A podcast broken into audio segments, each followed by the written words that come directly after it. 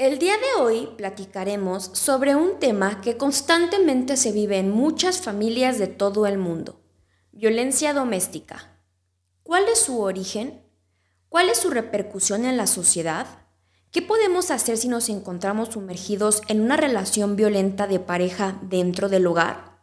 Acompáñenos. Terapia psicológica, ni que estuviera loco. Todas las mujeres sueñan con ser mamás. El tamaño del pene importa. La escuela es la responsable de la educación de mi hijo. La homosexualidad es una enfermedad.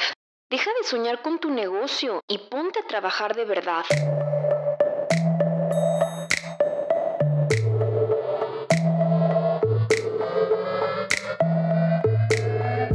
Te habla Georgina y Susana Sánchez. Con el fin de cuestionarnos y generar criterios propios, descubramos mitos y realidades sobre el amor, la nutrición, la sexualidad, las emociones, emprendimiento, educación y muchos temas más.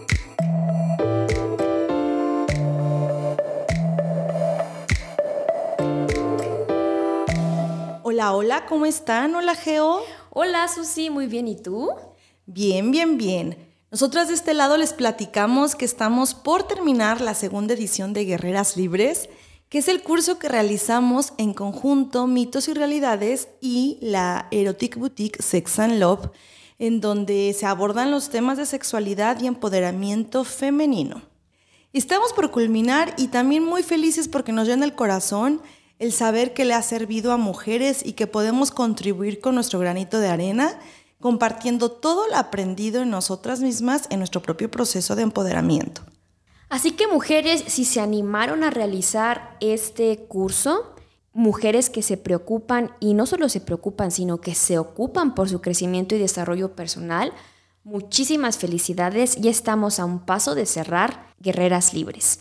Y a todas las demás compañeras, amigas, mujeres que les gustaría unirse y descubrir todo el potencial femenino, les contamos que en septiembre estaremos haciendo la tercera edición por si deciden subirse al barco con nosotras. Les estaremos compartiendo los detalles cuando se acerque la fecha. Y les recordamos que pueden seguirnos en Instagram, Facebook, TikTok y YouTube como Mitos y Realidades Podcast. Ahí subimos información complementaria sobre los episodios y sobre temas en general de desarrollo personal. Y bueno, ahora sí, ya después del comercial, el día de hoy, como escuchamos en la intro, platicaremos sobre violencia doméstica. Es un tema delicado que consideramos muy importante hablarlo y visibilizar debido a que es una situación que día con día lo viven muchas personas en el mundo. Los mitos que estaremos revisando en el episodio son mito número uno, solo las mujeres son víctimas de violencia doméstica. Mito número 2. La violencia doméstica es un problema común. Mito número 3. La violencia doméstica es un problema multidimensional. Y aquí comencemos geodefiniendo qué es la violencia doméstica. Como violencia doméstica se denomina al tipo de violencia que ocurre entre miembros de una familia y que puede tener lugar en el entorno doméstico o fuera de él. Se registra cuando se producen situaciones de abuso o maltrato entre personas emparentadas, bien por consanguinidad o bien por afinidad. Como tal podemos decir que se ha producido un episodio de violencia doméstica cuando se han ocasionado daños a la integridad emocional, psicológica o física de una persona los tipos de violencia más comunes o que quizá escuchamos más en noticias o en redes sociales que tienen lugar en una familia son la de padres a hijos y la de hombres a mujeres. En este caso puede ser de la pareja hacia la esposa, hacia la novia, aunque también pueden ocurrir de forma inversa, de hijos a padres, hijos violentadores, de mujeres que ejercen violencia a hombres, o involucrar a otros parientes como tíos, primos o abuelos. Las causas que motivan este tipo de violencia son variadas, aunque por lo general se produce como forma de imponer el poder, la autoridad o el control de un miembro de la familia hacia otra persona. Hoy específicamente nos centraremos en la violencia doméstica entre las parejas, en donde las Naciones Unidas definen este tipo de violencia como una conducta por parte del cónyuge o pareja actual o anterior que causa daño físico, sexual, psicológico, económico o patrimonial. Y aquí, Geo, hay que resaltar esta parte que comentas que puede ser por parte del cónyuge o la pareja actual o anterior, porque muchas veces se continúa generando violencia por parte del ex esposo, ex esposa, ex novio, ex novia. Y este tipo de violencia también se considera violencia doméstica. Claro. No importa que ya sea el ex, pero las cifras de violencia que generan las exparejas están cañonas. Como ya comentamos, en la mayoría de los casos los maltratadores son varones y las víctimas mujeres, pero la violencia también existe de mujeres hacia hombres, como ya había comentado Susi. No es muy común escuchar sobre la violencia ejercida en contra de los hombres en una pareja, pues históricamente en torno a la figura masculina se ha marcado un estereotipo caracterizado por la fuerza física y por la insensibilidad, o por no demostrar tanto sus sentimientos, caso contrario al creado hacia las mujeres. Sin embargo, un caso de maltrato al hombre es mucho más habitual de lo que nosotros pensamos. Y con esto desmentimos el mito número uno, que hace referencia a que solo las mujeres son víctimas de violencia doméstica. Según el INEGI, las denuncias de violencia doméstica corresponden a un 25% a hombres maltratados por sus parejas. Ojo, estamos hablando de cifras eh, de denuncias formales. Sabemos que las cifras de personas violentadas son mayores, pero aquí únicamente se arrojan esas denuncias que se realizan por violencia doméstica.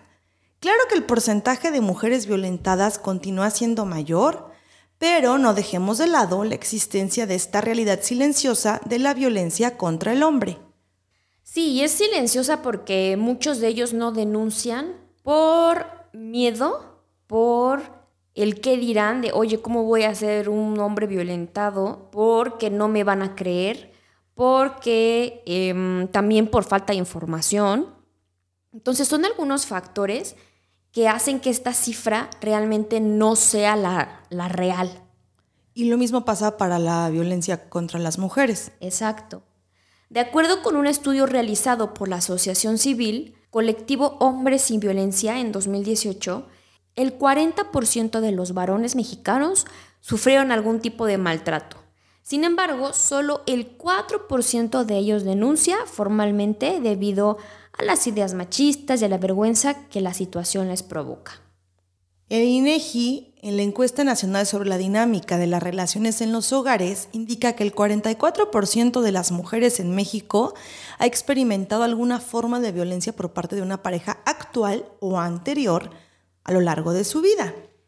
Mientras que la Coalición Nacional contra la Violencia Familiar señala que el maltrato a menudo comienza con conductas verbales, con insultos, amenazas, lanzamiento de objetos, golpes, y puede empeorar con bofetadas, escupidas, empujones, retención en contra de la voluntad de la víctima e incluso ya el maltrato posteriormente puede incluir conductas que pongan en peligro la vida de la víctima, como estrangulamiento, fractura de huesos, abuso sexual o uso de armas. Mm, de aquí podemos pensar, no, a mí cómo me va a pasar, yo soy un hombre o soy una mujer que soy súper preparada, soy exitosa, pero en realidad esto no tiene nada, nada que ver. La violencia existe en todos los ámbitos y es un crimen que afecta a miles de personas en el mundo, sin importar edad, sexo, género, estatus económico, raza, estatus migratorio u orientación sexual. Sí, y además con la pandemia, con el COVID, esta violencia familiar ha ido en incremento. Aquí en México, según las llamadas recibidas al 911, que es un número al cual puedes llamar para solicitar auxilio en caso de violencia o cualquier emergencia, los presuntos delitos de violencia familiar han aumentado a nivel nacional en época de pandemia. Y es que en las relaciones personales el tener discusiones suele presentarse y también el estar ocasionalmente en desacuerdo con nuestras parejas, familiares o con relaciones cercanas. Sí, claro, o sea, siempre tienes como distintas opiniones, distinta forma de pensar. Pero si estos encuentros comienzan a repetirse con cierta frecuencia y sobre todo comienzan a realizarse con violencia. No es lo mismo tener un desacuerdo o una discusión en la que puedas solucionar las cosas dialogando Ajá. a una discusión en la que ya comiences a tenerle miedo a la pareja, al decir, híjole, no le voy a decir esto porque tengo miedo a cómo reaccione. Se va a poner violento, se va a poner violenta, se va a enojar. Sí, no le puedo decir absolutamente nada sobre lo que pienso, sobre lo que opino. No le puedo decir no, no estoy de acuerdo porque, sí, porque ya tengo miedo. Sí, y esta parte entonces ya es un indicio de violencia doméstica. Y es cuando comienzas a tener sí miedo a la otra persona y también el hecho de decir, híjole, no puedo decir sobre mi propia vida. ¿Por qué? Porque muchas de las cosas las controla mi pareja, independientemente si es él o ella. Sí, es común tener diferencias, pero no es normal que estas diferencias se vuelvan motivo de agresión o de violencia. Y existen una serie de señales de advertencia que nos pueden indicar que nuestra relación es abusiva. Aquí se las vamos a compartir y mucha atención, cualquiera de estas señales es grave. Recuerden que la violencia no hay que minimizarla, no es como me pegó pero me pegó poquito.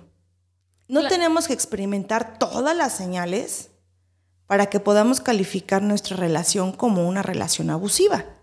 Y para fines prácticos revisaremos algunas señales o banderas rojas pero el listado completo lo pueden encontrar en nuestras redes sociales.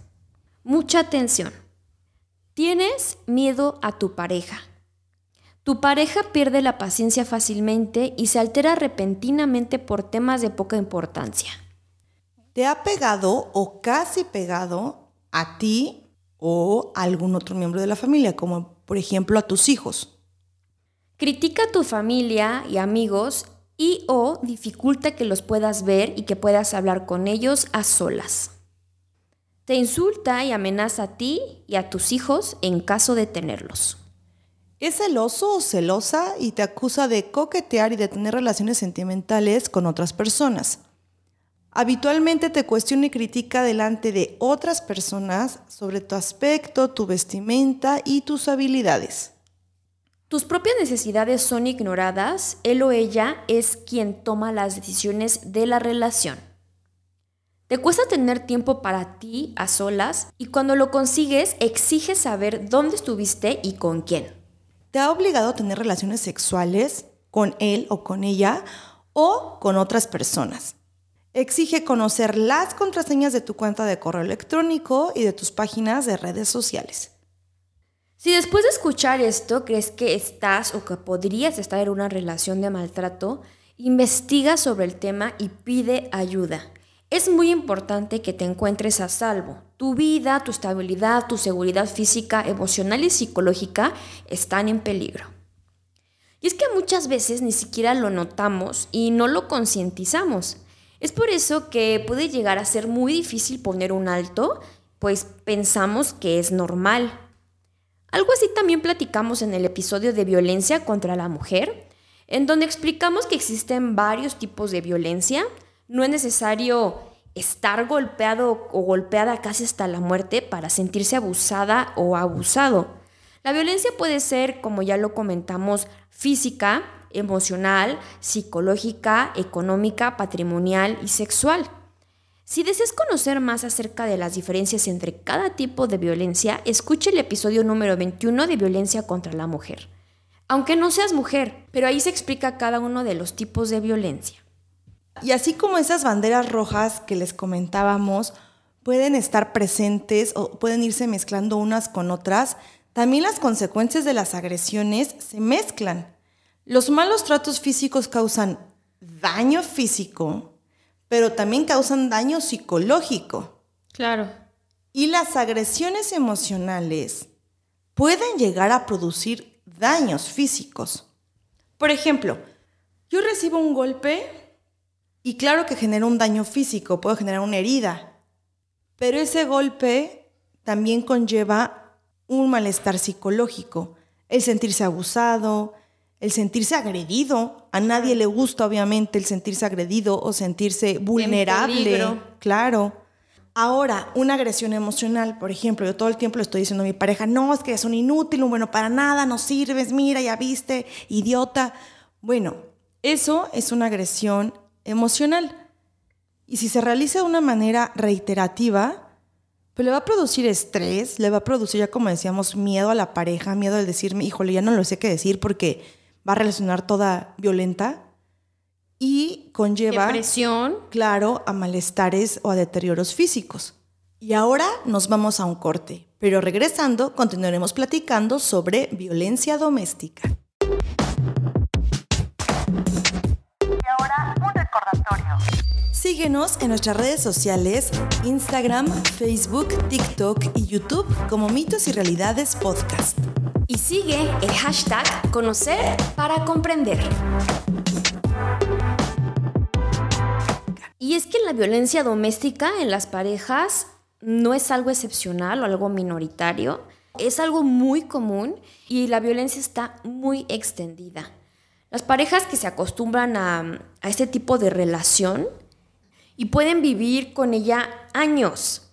Y con esto hacemos referencia al punto número dos, que señala que la violencia doméstica es un problema común, como ya lo escuchamos, tristemente en la mayor parte de las veces se torna cotidiano y habitual.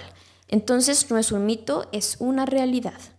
Claro que esto no quiere decir que es correcto que lo hagamos como el cotidiano, el día a día. Ah, pues es normal, sobre todo en, las culturas tan machistas. Es normal que te grite. Es normal que pelee, o sea, todas las parejas pelean. Yo he escuchado esa frase muchísimas veces. Pues sí, ya dijimos, sí, sí es normal, claro, claro. Cualquier relación humana existe diferencias, existen discusiones. Lo que no es normal es que se ejerza violencia o que en cada discusión esté presente la violencia que no se encuentren los medios adecuados para dialogar, para platicar, para escucharte, para escuchar al otro, para decir, oye, me molesta esto, oye, me duele esto, y que la otra persona tenga la capacidad de escucha. Sin gritos. O sea, una discusión no forzosamente tiene que haber gritos. O sea, tú puedes dialogar y discutir con una persona tranquilamente como dice Susi, teniendo esa apertura al diálogo y a la escucha y a la resolución de problemas efectiva y asertiva. Desafortunadamente, sí se vuelve muy cotidiano en la mayoría de las personas y la violencia doméstica constituye un problema de salud pública y de violación de los derechos fundamentales de las víctimas. Y es que no solo se afecta la salud mental de la víctima, sino también la salud mental del violentador. Sí, por eso es salud pública, porque imagínense, si es súper común, que ya dijimos, y es súper habitual tener violencia doméstica, pues para tener esa violencia se necesitan mínimo dos personas. Entonces hay dos personas por cada caso mínimo que sean afectadas. Ahora a eso le sumamos familias que tienen hijos, que tienen abuelos, que tienen tíos, se va incrementando pues los problemas en la sociedad. La violencia no se produce en todas las parejas, sino en aquellas en las que coinciden una serie de factores que la favorecen. Recuerden que en episodios anteriores hemos platicado sobre los engranes de las estructuras psicológicas, en donde existen ciertos patrones que encajan perfectamente con el perfil de la otra persona y son como una mancuerna. O sea, si a mí me hace falta algo y la otra persona me lo da o lo llena con cierta actitud, entonces me engancho con esa persona. Y al revés, ¿no? Si a esa persona le hace falta algo y yo se lo aporto, entonces ahí estamos súper enfrascados en esa relación. Y es lo que comenta Susi, que no en todas las parejas está presente la violencia, sino que coinciden una serie de factores como los engranes que favorecen a las relaciones violentas. Sí, y la violencia contra las mujeres es mucho más común que la violencia contra hombres. Y esto tiene razones muy, muy profundas de carácter estructural. es algo que nuestra sociedad ha venido consintiendo en el marco de la familia patriarcal y también sobre la supuesta superioridad del hombre sobre la mujer. Y lo mismo sucede con las mujeres que son violentadoras. Se creen superiores al hombre. Y a través del mecanismo reiterado de la violencia en el hombre y en la mujer quedan atrapados poco a poco. Y si no se corta desde un principio, se produce una especie de encadenamiento mutuo, lo que comentaba de los engranes. Y entonces el violentado se queda en esa relación por el miedo y por la sumisión que la misma violencia refuerza.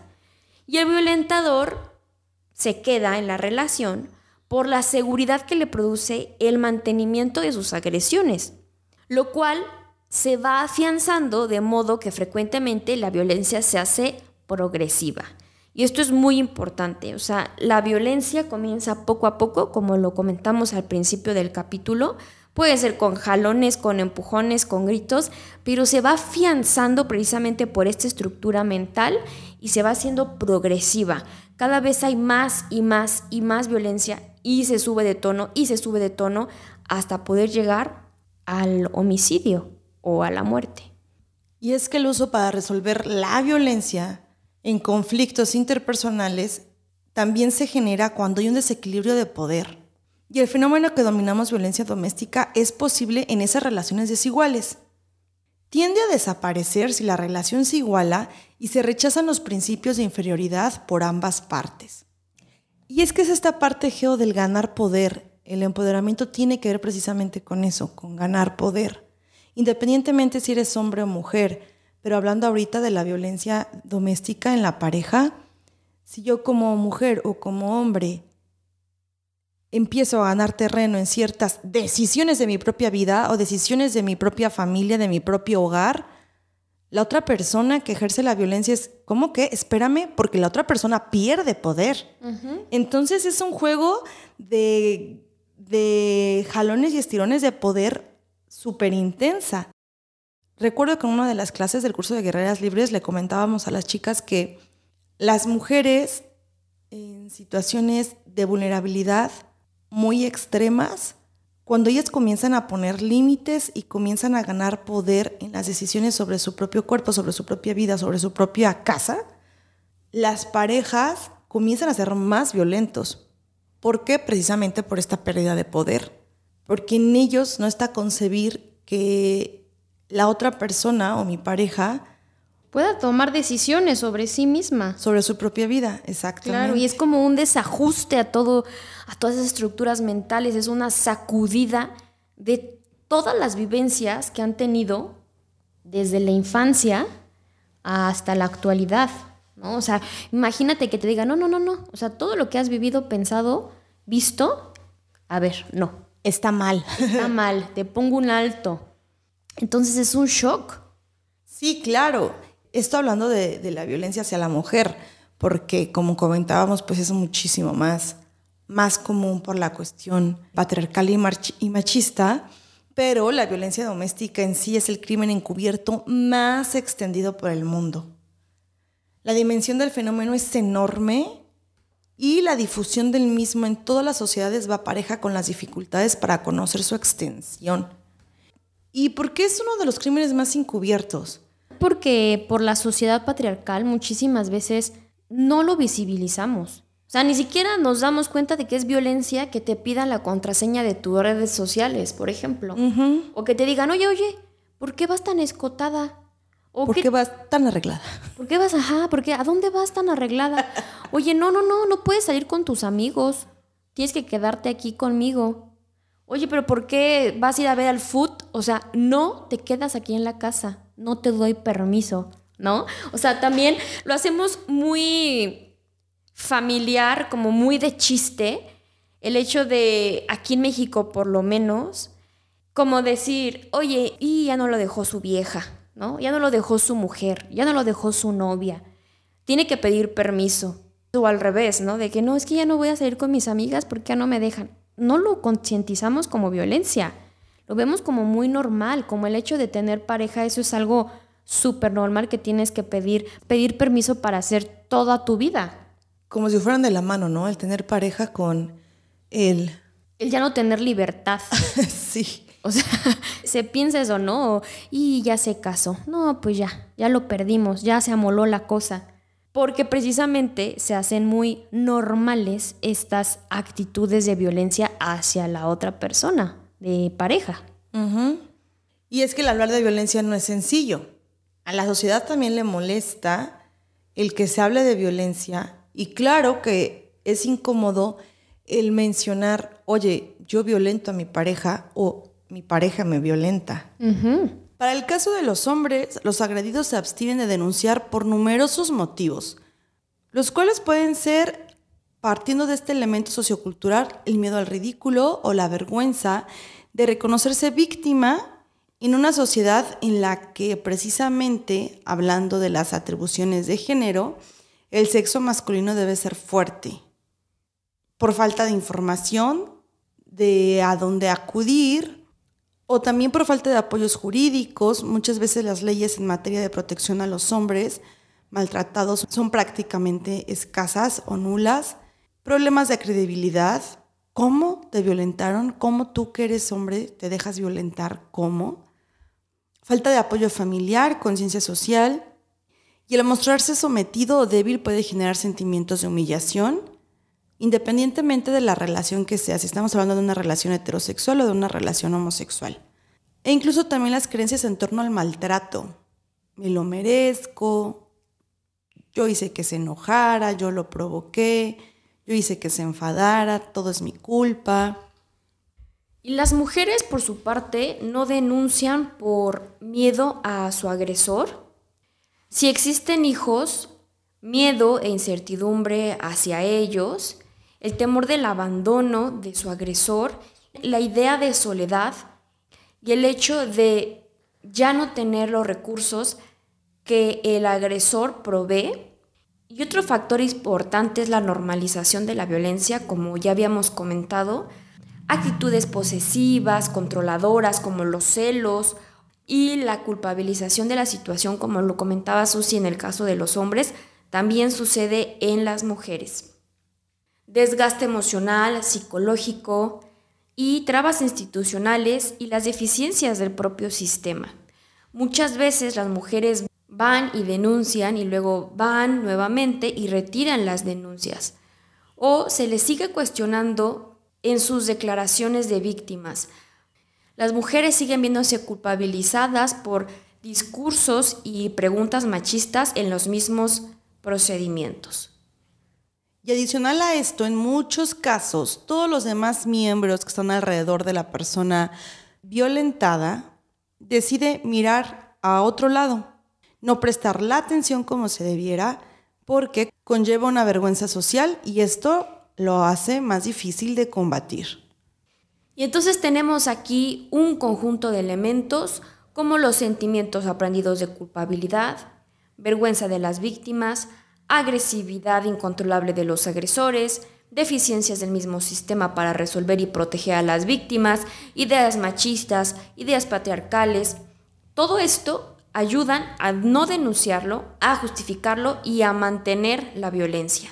Y con esto explicamos el punto número 3, que en efecto la violencia doméstica es un problema multidimensional. Se evita hablar de ello cuando lo más adecuado sería hablar mucho y en todas partes, pues a través de la palabra y el apoyo social se hace frente a situaciones de maltrato. Y es que como sociedad debemos de poner muchísima atención en este tema de la violencia. El impacto es muy fuerte.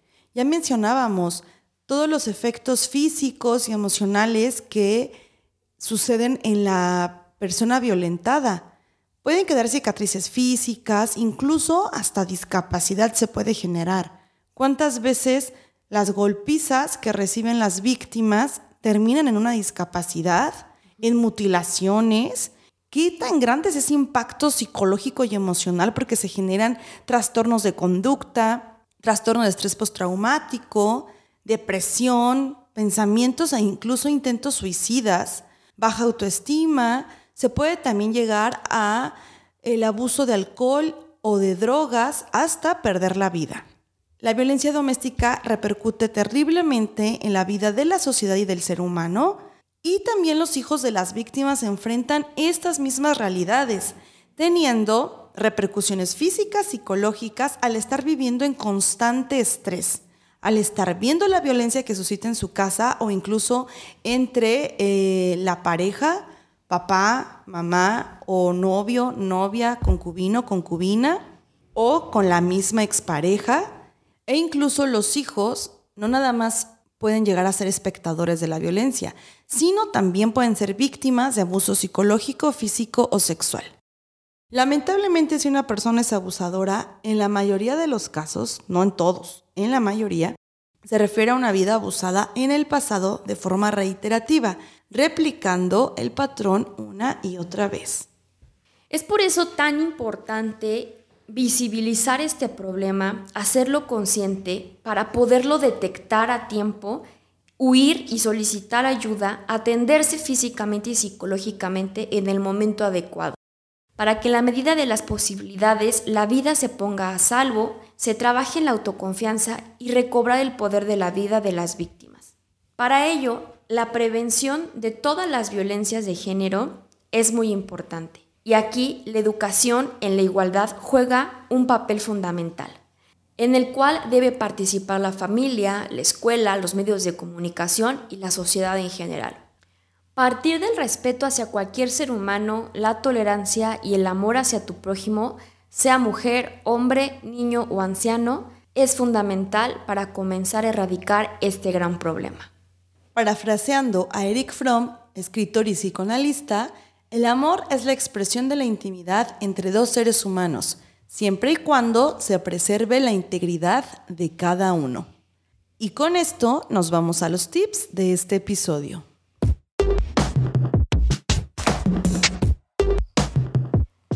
Tip número 1. Establece normas claras con la pareja para la convivencia. Es importante definir reglas que incluyan derechos y deberes de ambas partes, deben ser aceptadas y acatadas. Tip número 2. Fortalecer los canales de comunicación entre la pareja. Escuchar activamente, tratar de no caer en juicios, evitar las críticas, ponerse en los zapatos del otro, demostrar interés y respeto por los sentimientos de los demás. Así generamos un ambiente de confianza clave para mejorar la comunicación, las palabras deberán ser coherentes con las acciones. Tip número 3. Actuar desde la primera vez que ocurra violencia. En caso de que empiece la agresión en forma de gritos, insultos, humillaciones, golpes, control, pon límites. No esperes a que vuelva a suceder. Aléjate por tu bien y por tu seguridad. Tip número 4. En caso de que sufras violencia, comunícalo con algún familiar o amigo cercano que te pueda ayudar a buscar apoyo. Si somos ese familiar o amigo de la persona que sufre maltrato, en la medida de nuestras posibilidades, escuchemos y ayudemos. Tip número 5. No minimicemos la violencia. Ningún tipo de violencia es justificable en ningún supuesto. Recuerda que lo más importante en una relación de pareja es tu integridad y la de la otra persona. Tip número 6. Si has identificado que sufres maltrato por parte de tu pareja, independientemente si eres mujer u hombre, interpone una denuncia por el maltrato sufrido. Con ello ponemos un límite y estamos comunicando un basta ya. Tip número 7. En México, el número 911 es una de las vías para recibir llamadas para atender emergencias relacionadas a distintos tipos de violencia. Y aquí hemos llegado al final de este episodio. Si conoces a alguien a quien le pueda servir la información, no dudes en compartirla. Nos encuentras en nuestras redes sociales, Instagram, TikTok, Facebook y YouTube como Mitos y Realidades Podcast. No te olvides de darle amor a nuestro contenido, calificar los episodios y seguirnos para que no te pierdas ninguno. Muchas gracias por estar, ámense mucho. Y vibren bonito. Chao. Gracias por escucharnos. Tú eres parte fundamental de este proyecto. Si te gustó nuestro contenido, ayúdanos a compartirlo. Síguenos en nuestras redes sociales y coméntanos sobre qué mitos y realidades te gustaría que descubriéramos juntos. Encuéntranos en Instagram con el hashtag Conocer para Comprender.